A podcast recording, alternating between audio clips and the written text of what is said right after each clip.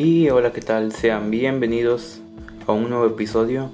Yo soy Jonathan Vidal Vázquez de la Universidad Tecnológica de Izúcar de Matamoros, estudiando la materia de expresión oral y escrita. Y el problema del cual hoy vamos a hablar es la contaminación de las aguas utilizadas en la agricultura.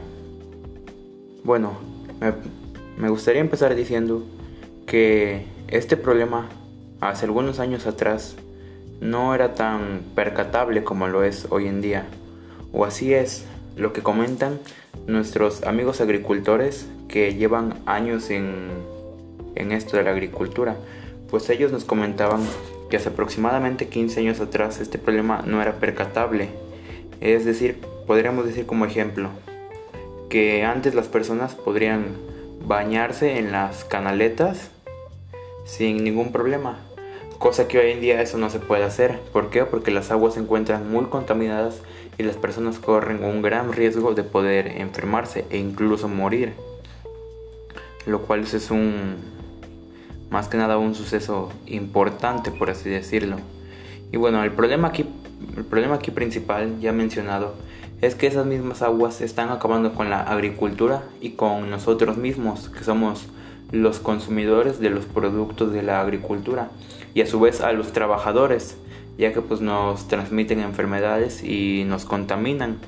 Y no solo a nosotros, sino también en la ganadería, en los ranchos, las personas que toman esa agua por sus animales, pues vaya, sus animales están teniendo un gran problema ahí, ya que están presentando enfermedades o incluso pueden, pueden provocarles la muerte lo cual me hace pensar de la siguiente forma, que la agricultura al mismo tiempo es causante y al mismo tiempo es víctima de, de los recursos del agua, ya que es decir, pues es causante porque los mismos desechos que utilizan que para insecticidas, para pesticidas y entre todos esos, eh, todo eso mismo los residuos son las descargas que van directo a las aguas superficiales o aguas subterráneas, como lo quieran llamar.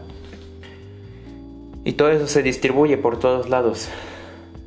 Eh, lo que pues, nos va a hacer que tengamos prácticamente aguas contaminadas.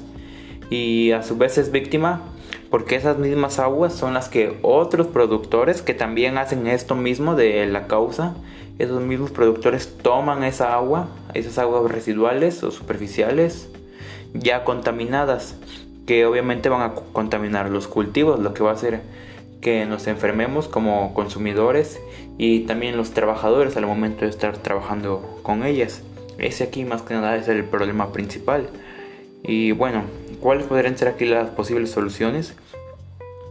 Una solución sería dejar de usar residuos tóxicos insecticidas, ya lo habíamos mencionado, insecticidas y pesticidas, y empezar a optar por los productos orgánicos, que es lo que en muchos casos o en muchos otros países ya están implementando.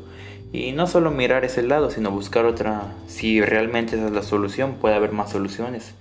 En el caso de, de insectos, pues buscar trampas o alguna otra cosa.